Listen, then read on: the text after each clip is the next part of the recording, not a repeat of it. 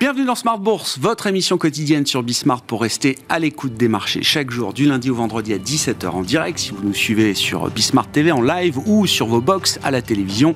Émission que vous retrouvez évidemment chaque jour là aussi en replay sur bismart.fr ou en podcast sur l'ensemble de vos plateformes et le supplément du lundi à 13h30 en direct et en replay à retrouver euh, ultérieurement pour le plan de trading de Smart Bourse, les enjeux techniques de marché au démarrage de cette nouvelle semaine. Alexandre Barades, chef analyste chez IG sera avec nous euh, en plateau dans un instant, avec une semaine qui démarre sous le signe de l'aversion pour le risque. Les marchés intègrent euh, ce nouveau conflit euh, au Moyen-Orient après l'attaque du Hamas contre Israël dans la nuit de vendredi à samedi. pour l'instant, disons que les mouvements de marché restent limités au pétrole, si on suit la logique des investisseurs et des traders.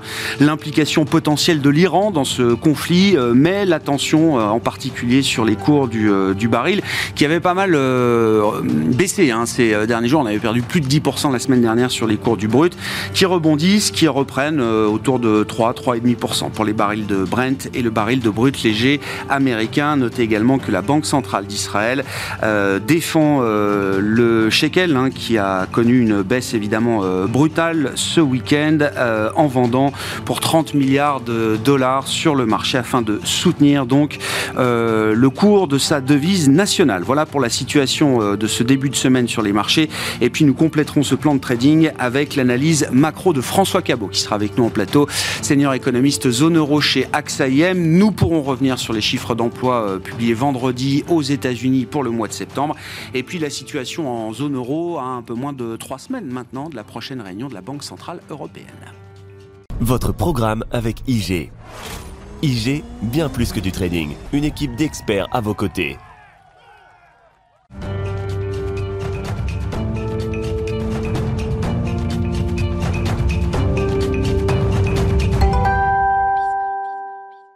Enjeux techniques de marché chaque lundi à 13h30 en direct dans Smart Bourse pour le plan de trading et les équipes d'IG qui nous accompagnent. Alexandre Baradez est à nos côtés en plateau. Bonjour et bienvenue Alexandre.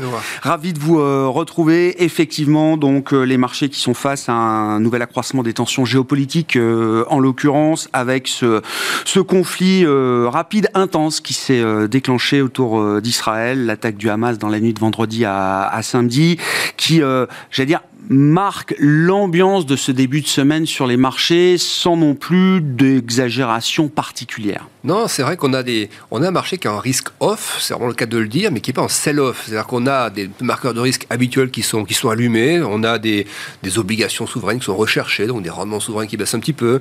On a au sein de la cote les valeurs de la défense qui progressent, les valeurs de la santé, les utilities, euh, le pétrole aussi, mais ça c'est vraiment lié au thème spécifique énergie. Et puis en bas de, l'éventail, bah, vous avez les, les cycliques, l'heure de consommation.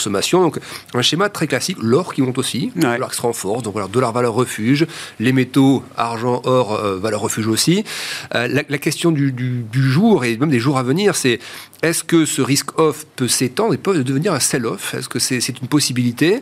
Euh, Disons que le, timing effectivement de, ce qui s'est passé ce, week-end est, quand même, même arrive au moment où on attend les prochains chiffres d'inflation aux États-Unis, où la saison de résultats aux États-Unis va également s'ouvrir. après un rapport sur l'emploi, somme toute assez je dirais pas euh, trop solide, mais qui, qui, marque quand même que ce marché de l'emploi est, toujours assez résilient. Et donc finalement, si on devait choisir aujourd'hui, est-ce qu'il faut plutôt acheter ou vendre euh, Sur un horizon moyen terme, il n'y a toujours pas de panique. Moi, je vois pas de raison de paniquer, et c'est le message qu'on véhicule depuis quelques temps.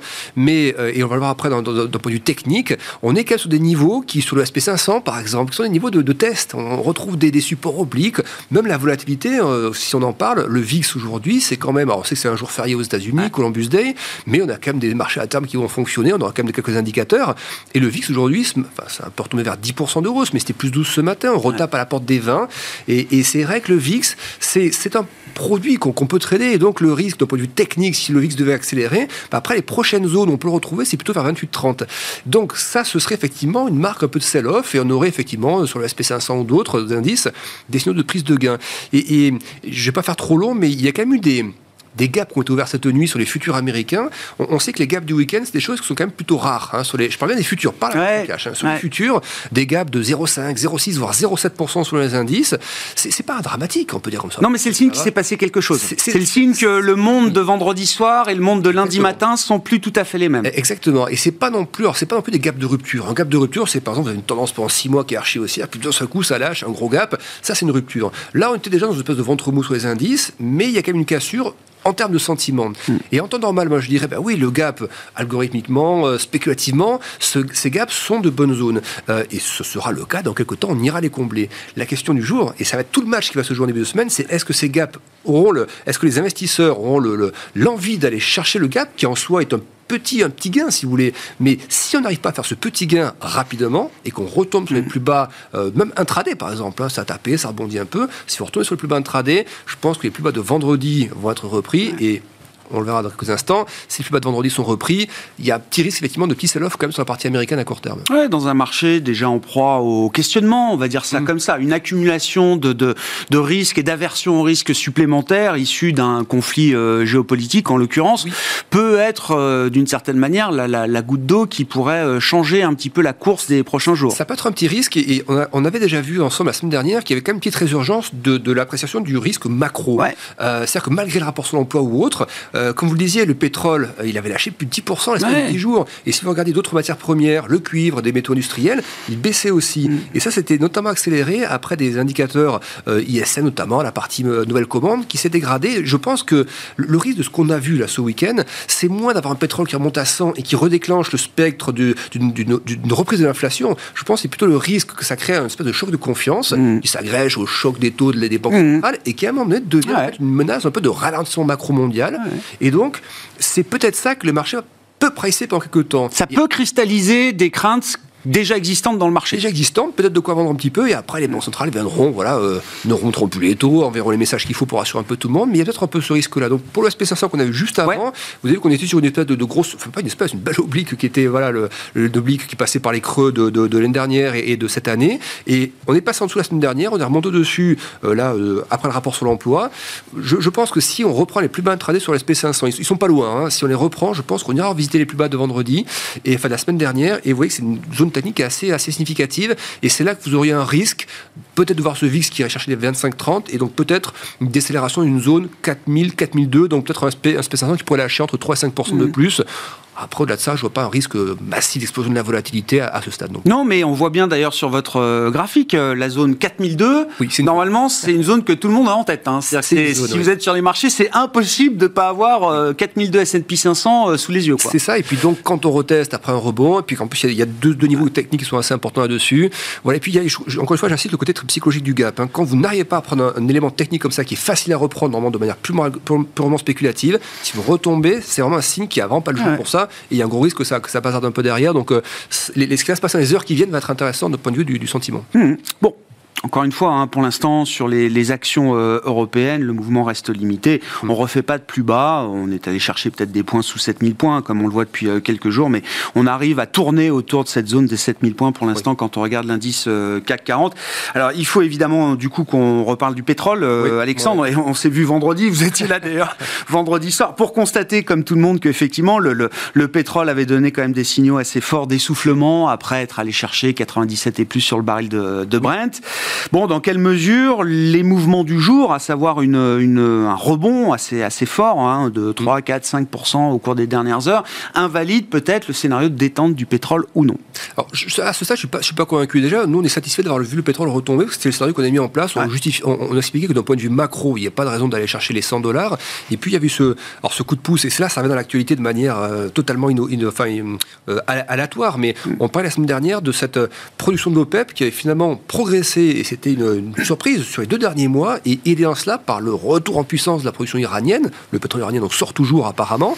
Le Nigeria aussi à beaucoup plus petite échelle, mais c'est rappelle sous sanctions hein, toujours euh, l'Iran. Exactement. Et, un contrôle des sanctions visiblement qui euh, permet à l'Iran de commercer euh, son pétrole. On va forcément reparler. Ça attend des thèmes, je pense, ah dans, bah. les, dans, les, jours qui arrivent. mais ça, ça va en tout cas cette information de la production de l'OPEP qui, qui a progressé malgré les coupes de l'Arabie Saoudite et ah de Russie, ça a été un, des catalyseurs du, repli du, du, pétrole en plus des craintes d'ordre macro.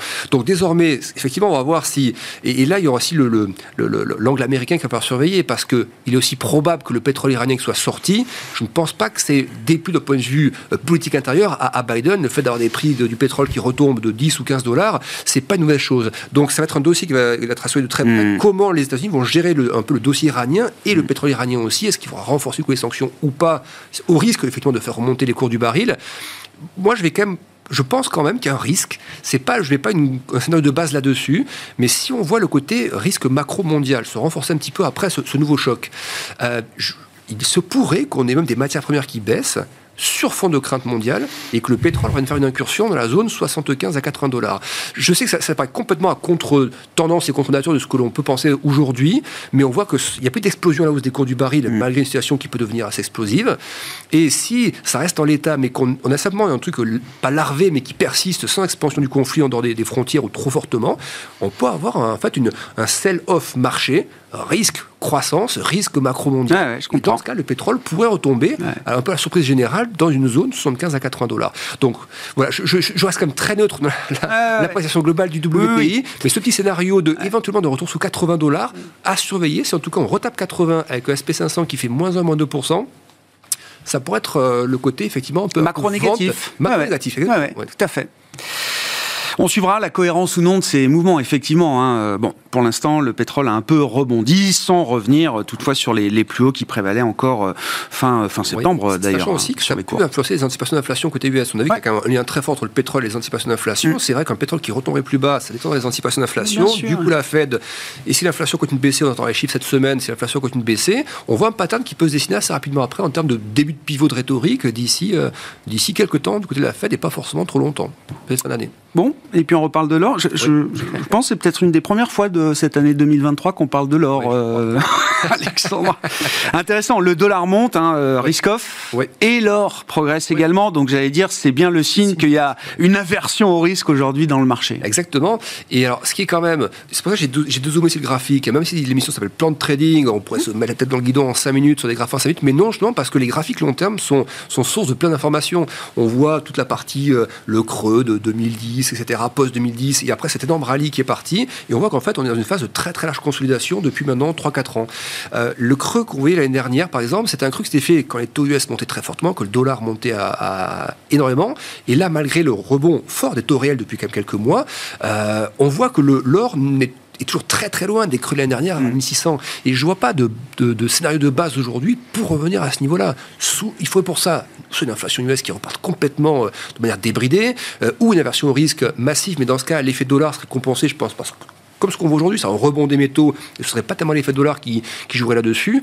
Moi, je vois plutôt un, gold qui va se stabiliser à la baisse à un moment donné, quand la courbe de taux US va commencer à se repentir plus fortement, mais par l'effet des détentes des taux courts. Hmm. Justement sur une macro américaine qui, selon moi, serait moins favorable. Et ça, à ce moment-là, sur le thème un peu Fed qui va se détendre ensuite, vous voyez le côté un peu rebond de l'or, mais je, verrais bien voilà, un range qui restera un range pour l'instant, mais je vois pas le, de revisite du bas du range, et plutôt stabilisation dans la zone actuelle, et ensuite un dollar qui faiblirait, des taux US qui faiblirait sur la partie courte et un gold qui commence à se reprendre. Donc je serai long gold vers 1950 si on doit donner un signal.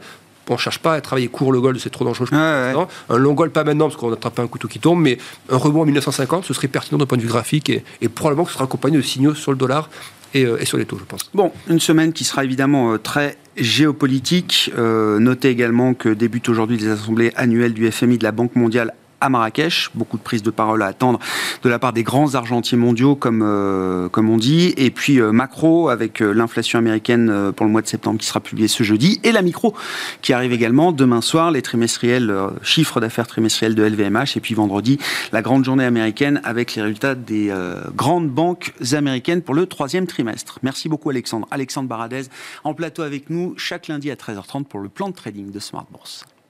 C'était votre programme avec IG. IG, bien plus que du trading. Une équipe d'experts à vos côtés.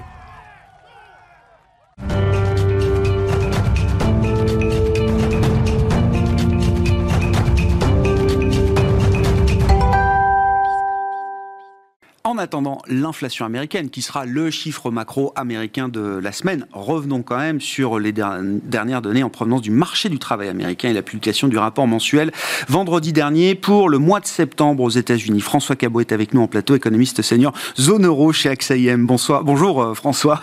Merci beaucoup d'être là. Bon, économiste zone euro, on va parler de la zone euro. Un mot quand même, euh, c'est un marché que tout le monde regarde, le marché du travail euh, américain. bon, l'enquête auprès des entreprises est encore très forte. 336 hein. 000 créations d'emplois au mois de septembre. Et puis des révisions à la hausse sur les mois précédents. Et eh oui. Donc c'est Nouveau ça. Hein. Tout à fait. Donc en termes de signal sur la santé du marché de l'emploi et en termes d'anticipation euh, pré-sortie des chiffres, il y a effectivement une, grosse surprise à la hausse.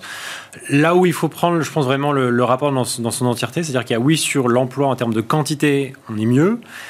Sur les prix, un peu moins. C'est-à-dire que sur notamment le, renversement des dynamiques de salariales, notamment pour les, parties non cadres, donc qui, ont, qui avaient été surshootées à la hausse le plus rapidement pour euh, effectivement euh, marquer le, rattrapage hein, vis-à-vis de l'inflation, est quand même important. Donc là, il y a quand même des signaux c'est le signe que l'offre de travail est en train quand même de remonter un peu, euh, c'est ça, euh, François On peut dire qu'on a le, point, le point haut effectivement derrière nous et qu'on est en phase de décélération, de normalisation, on va dire. On est plus sur cette dynamique où on cherche, où le marché de travail euh, quelque part est en phase de rattrapage par rapport à l'inflation, où on dit il y a vraiment une offre, en tout cas une demande de travail extraordinaire et on, bénéficie de ça pour faire remonter les salaires. Là, on se retrouve sur une normalisation. Alors certes avec des, des croissances de salaires qui restent, hein, qui restent élevées, hein, mais, mais il n'empêche quand même des de, de, ralentissement. Maintenant, quand on prend le tout, on se dit quand même qu'on est plus solide. Euh, pendant plus longtemps que ce qu'on pensait avant. Donc là-dessus, c'est clair que euh, sur le risque de hausse d'auto et le risque à la hausse, euh, euh, que ce soit taux, taux, long ou taux court d'ailleurs, on reste sur un environnement tendu mm. où très clairement le signal de la Fed qui a été donné en septembre reste tout à fait, tout à fait, tout à fait vrai et sur lequel on ne peut pas tout à fait exclure une, hausse d'auto encore au dernier meeting en, décembre en l'occurrence. Je pense que pour octobre, c'est un peu tôt. Ça fait vraiment tôt, surtout dans le, dans le contexte géopolitique qu'on vient de décrire. et puis il y a quand même le, ce signal où on sent bien un peu comme pour la BCE, euh, ce retour à la normale, à une certaine forme de normalité côté données macro, côté inflation, on va en parler, et donc du coup une envie de se raccrocher à des prévisions. Donc là, on en a eu là tout juste en septembre de Banque Centrale. Je pense que ça fait sens effectivement de se raccrocher à un, un, set de forecast, c'est ça, des nouvelles prévisions. Où on prend vraiment euh, voilà, là, là, où on en est à ce moment-là. Ce qui est intéressant, alors quand on essaye de faire parler le marché, euh, après l'emploi américain, François, c'est que le marché prend acte effectivement, comme vous dites, hein, d'une économie américaine qui va toujours mieux pour toujours plus longtemps, une forme de surchauffe, on va dire, qui met du temps à se à, s'atténuer. Euh, pour autant, quand on regarde ce que les marchés euh, anticipent des mouvements de taux de la part de la Banque centrale américaine, autant on est prêt à reporter dans le temps la première baisse de taux, peut-être qu'elle est pricée pour septembre, je crois maintenant 2024. Euh, pour autant, ça ne change rien à l'idée qu'il y aura assez peu de baisse de taux au final.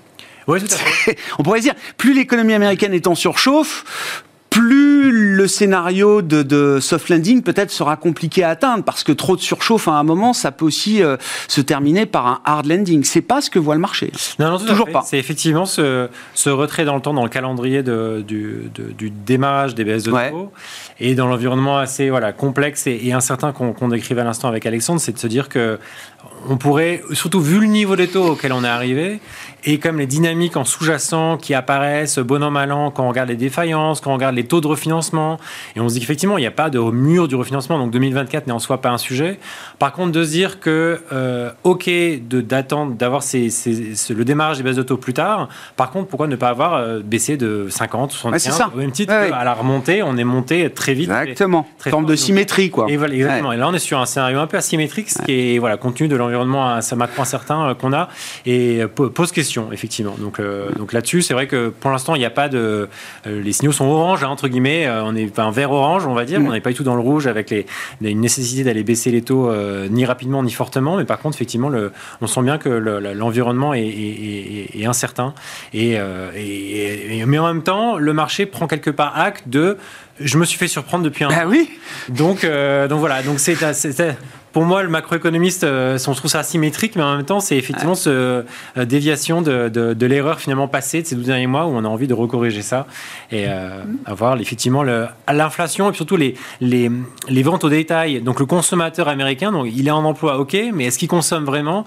C'est quand même une, toute une histoire à la fois de, enfin, de désépargne, hein, mm. qui a quand même gonflé les chiffres, entre guillemets, qui apparaît limité dans le temps. Donc est-ce que nous, on a un scénario non plus d'une récession, mais une une contraction de l'activité au quatrième trimestre. Mmh. Et donc, du coup, effectivement, on a, on a un tracker là, qui tourne autour de 4,5-5 croissance du PIB sur le troisième trimestre. Oui, bien sûr. Oui, Très fort, mais qui pourrait effectivement se retrouver ah assez rapidement sur le quatrième si ce serait un one-off et temporaire dessus. Bon, on verra. Hein. On sait qu'un des éléments qui a soutenu la consommation américaine au deuxième trimestre, c'était le jour Amazon. Hein. Amazon Prime Day, ça a joué. Je crois qu'ils en remettent un là en octobre. Hein. Il y a plus les ventes de fin d'année qui vont arriver ce sera un bon test effectivement pour le consommateur américain avec un, stock d'épargne excessive euh, beaucoup moins important, voire liquidé euh, aujourd'hui pour, euh, pour certains. Qu'en est-il de la zone euro François, je le disais, on est à allez, trois semaines environ de la prochaine réunion de la Banque Centrale Européenne. Quel va être l'état du monde économique que la BCE va constater lors de sa prochaine réunion concernant la zone euro? Bah, je pense relativement inchangé. Hein, de, en tout cas, nous, par rapport à notre scénario qu'on a élaboré en début d'année, on est vraiment dans ce scénario de stagflation. C'est-à-dire que euh, croissance anémique, euh, voire pas de croissance, voire petite euh, contraction. Alors évidemment, on a beaucoup mieux géré, on collectif, géré le choc énergie, gaz l'hiver dernier. vu la météo en ce moment, on a envie de se dire que bis repetita peut-être. Mais bon, néanmoins, on, a, on voit bien que l'élan post-Covid est derrière nous et qu'on est, on flirte quelque part avec une contraction d'activité là-dessus. Et là, nous, on, dans notre compte framework, on n'est vraiment pas sur une une description récession ou pas récession. La question qui se pose vraiment, que il faut se poser, c'est vraiment est-ce que c'est vraiment la demande qui est si faible que ça, ou est-ce que c'est pas l'offre? Alors c'est pas que l'offre, mais c'est aussi l'offre. Et nous, quand on regarde vraiment, euh, voilà, le, ce que répondent les entreprises euh, dans, les enquêtes de la Commission européenne, c'est vraiment les sujets encore d'approvisionnement sur les sur le côté manufacturier. On voit bien que celui-ci est, nulle part en train de, de, reprendre, alors même que manifestement euh, les, les, les les sujets sont moins euh, abrupts, enfin moins, mmh. moins complexes sur les chaînes d'approvisionnement qu'il y, a, 18 mois. Et puis sur le marché du travail aussi. Donc on a un marché du travail tendu, ok, euh, mais qui n'est pas très productif, surtout en nombre d'heures travaillées. Donc il y a effectivement euh, à la fois de l'inter-intra-industrie ou secteur manufacturier, avec beaucoup de secteurs qui ont beaucoup de choses qui vivent très différemment, mais qui sont manifestement contraintes. Et puis côté du secteur du service, où effectivement, voilà, le, rebond post-Covid et l'inflation a joué son rôle, mais en même temps, où on voit qu'un marché du travail tendu bah, ne, génère pas autant d'output qu'avant. Donc on, sent bien qu'en même temps, il y, a, un sujet de contrainte d'offres et qui rend ce scénario euh, vraiment euh, au moins à 50-50 entre les contraintes d'offres et les contraintes de demande, sur lesquelles bah, finalement la BCE est un peu pieds et mains liés, entre guillemets. C'est-à-dire que oui, peut-être pas et sûrement pas de remontée des taux. Et on est arrivé à 4% comme on l'attendait. Euh, mais par contre, effectivement, une volonté probablement d'y aller, euh, de continuer à, normaliser la politique monétaire. Euh, en jouant plutôt effectivement sur l'aspect bilanciel et, donc du coup sur l'investissement pas je pense pas certainement pas octobre décembre plutôt parce qu'on a une séquence la budgétaire qui est, qui est, ouverte et qui va continuer pendant encore quelques mois quelques semaines et sur lequel voilà on est ça va être compliqué ouais attaché aux ceintures, c'est ça? Non, mais euh, pour revenir, non, mais on, on, dirait un mot de, la gestion du bilan par la BCE, mais euh, cette histoire de marché du travail, euh, c'est d'ailleurs ce qui fait la différence entre les scénarios qui voient peut-être un taux de chômage rester structurellement faible et des scénarios, bah, type Banque de France, qui nous disent non, attention, ça peut, ça peut revenir. Mmh. Dans quelle mesure le comportement, les comportements RH mmh. des entreprises ont changé ou non par rapport à une situation d'offre de, de, de travail très différente peut-être de ce qu'on a pu connaître euh, dans le passé. Hein. On, voit bien que c'est là-dessus que s'articule euh, ben, euh, un scénario par rapport à un autre euh, pour 2024. Euh, ouais, voilà, c'est là c'est une porte de Pandore qu'on ouvre. Il faudra rester toute la journée. Hein. non, mais je veux dire là, euh, très clairement, il y, a des choses sectorielles qui existent. Donc, objectivement, on a un secteur manufacturier qui est, qui est, en grande délicatesse, qui était le secteur productif par excellence. Mm. On a un sujet en termes de nombre d'heures travaillées, un sujet de rétention d'emploi, donc qui fait que un peu de manière un peu cyclique, en fait, on produit on, on produit pas autant. Et puis après, on, ça fait peut-être 10-15 ans qu'on en parle, mais on est à la, au point de bascule démographique aussi. Donc, on a aussi des sujets un peu structurels qui sont, qui sont en jeu et, que par, un peu par définition on mesure pas bien. Mais c'est vrai que le, de se dire que euh, je ferme les yeux et je reviens dans un scénario habituel, récession, problématique de demande, mon chômage qui remonte, moi me paraît un peu trop simpliste et un peu trop euh, hors du temps de ce qu'on vit finalement depuis 18-24 mois post-Covid avec toutes ces problématiques d'offres qui paraissent largement à l'œuvre. Économie d'offres, hein, c'est l'offre qu'il faut suivre euh, en plus de la demande pour comprendre peut-être la, dynamique de croissance pour les prochains mois et les prochains trimestres. si la BCE arrête peut-être de monter ses taux cette année, elle va continuer et poursuivre son resserrement monétaire à travers la réduction de son bilan, mm-hmm. vous dites François. Donc on va avoir en 2024 ben, un pic de restrictions monétaires encore devant nous euh, en zone euro et logiquement, le retour d'un cadrage budgétaire pour l'ensemble des pays de la, de la, zone euro, puisque les règles ou de nouvelles règles doivent normalement être euh, implémentées à nouveau pour euh, les différents pays membres de la zone euro. Alors, euh, oui, tout à fait sur l'aspect monétaire, et on pourrait y revenir, mais effectivement sur l'aspect budgétaire, en tout cas de ce qui a été présenté jusque-là, je ne suis pas tout à fait sûr qu'on est dans une dynamique où les plans qui ont été présentés euh, vont vers une consolidation à marche forcée et vont être proprement restrictifs sur l'économie. Je pense qu'on est plus sur un cadre où on enlève les, les, les soutiens d'urgence à l'énergie, on dépense au, à côté de ça, ce qu'on peut pour la transition, pour la défense, euh, les politiques redistributives également.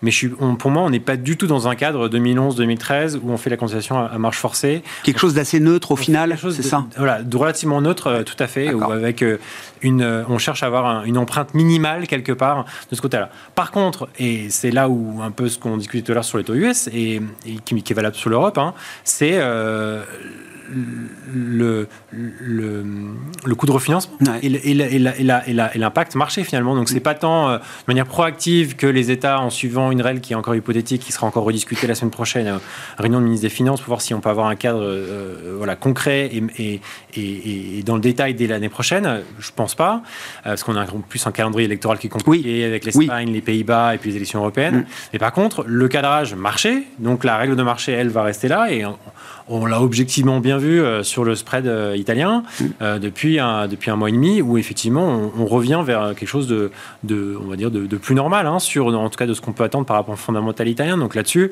il y a quand même une, une voilà, des mouvements de marché qui, ah qui vont être, qui, sur lesquels ils vont être attentifs, dans la mesure où voilà, est-ce qu'on n'est pas à un point où le, des, des, des, prophéties un peu autorisatrices de dire, bah voilà, les, taux élevés montent euh, principalement, on va dire, côté US qui pousse les taux, les taux européens, mm. avec des, qui mettent en, délicatesse les refinancements sur lesquels il n'y a pas de sujet, encore une fois, ni sur les entreprises, ni sur les États à horizon 18-24 mois, mais par contre, petit à petit, effectivement, l'effet boule de neige se met, se met, en route et en, et en fait, euh, euh, et en fait arriver sur des, des équilibres compliqués à partir de 2025. Justement, au moment où on aura les règles, peut-être, qui, seront, qui seront vraiment appliqué. Ça fait peser un risque sur l'euro contre dollar, notamment. Ah euh, ouais. Ouais, ouais. ouais. Bah, alors, ça devient un sujet, hein Ouais, tout à fait, tout à fait. Bah, alors déjà, le différentiel de croissance est impressionnant. Euh, on a effectivement une machine euh, allemande qui est grippée plus que cycliquement. Donc là-dessus, les, comptes courants, euh, enfin les, déséquilibres, oui. rééquilibrages comptes courants euh, euh, sont, à l'œuvre pleinement. Il y, a, sur le, le différentiel de taux d'intérêt, là, je suis moins catégorique qu'effectivement on pourrait se retrouver à cause des conditions d'offre, des, conditions, des tensions sur les taux au même titre ou qui pourrait être similaire à ce qu'on a sur, la, sur, les US, mais par contre, effectivement, sur voilà, les aspects de soutenabilité, ou, alors, prendre la question à l'envers, est-ce qu'on ne pouvait pas l'optimisme qu'on a eu qu'on a, pu voir post lancement euh, plan nouvelle génération oui bien sûr. En 2020 oui, avec le rebond de l'euro qu'on a eu en, après finalement être au cœur du, cyclone avec dans la, au cœur de la crise Covid. Ben voilà c'est frites c'est tiole et en fait euh, ceux qui pouvaient croire à un, NGU 2.0 on va dire bah, c'est vrai que les conditions à la fois économiques et politiques deviennent institutionnelles deviennent de plus en plus compliquées pour, euh, pour croire à ceci. Et mm. du coup bah, quelque part un, un, mouvement à la baisse supplémentaire qui pourrait qui pourrait avoir lieu dans ce cadre-là. Oui. On reste au-dessus de la parité. Hein. Ah on est passé sous la parité, souvenons-nous. Et puis on a encore le temps, c'est 2026. Oui, oui, oui. Mais effectivement, dans l'échiquier qui est en train de se mettre en place là, ça, devient compliqué effectivement de mm. voir euh, euh, des, éléments euh, fortement positifs, à la fois conjoncturels ou structurels. Bon, autour de 1,05, hein, on va dire, pour l'euro-dollar, 1,0540 pour la parité euro-dollar en ce début de semaine. Merci beaucoup François, merci d'avoir été avec nous en plateau. François Cabot, économiste senior zone euro chez AXA IM, qui est avec nous l'invité de ce Smart Bourse du lundi. On se retrouve à 17h en direct sur Bismart.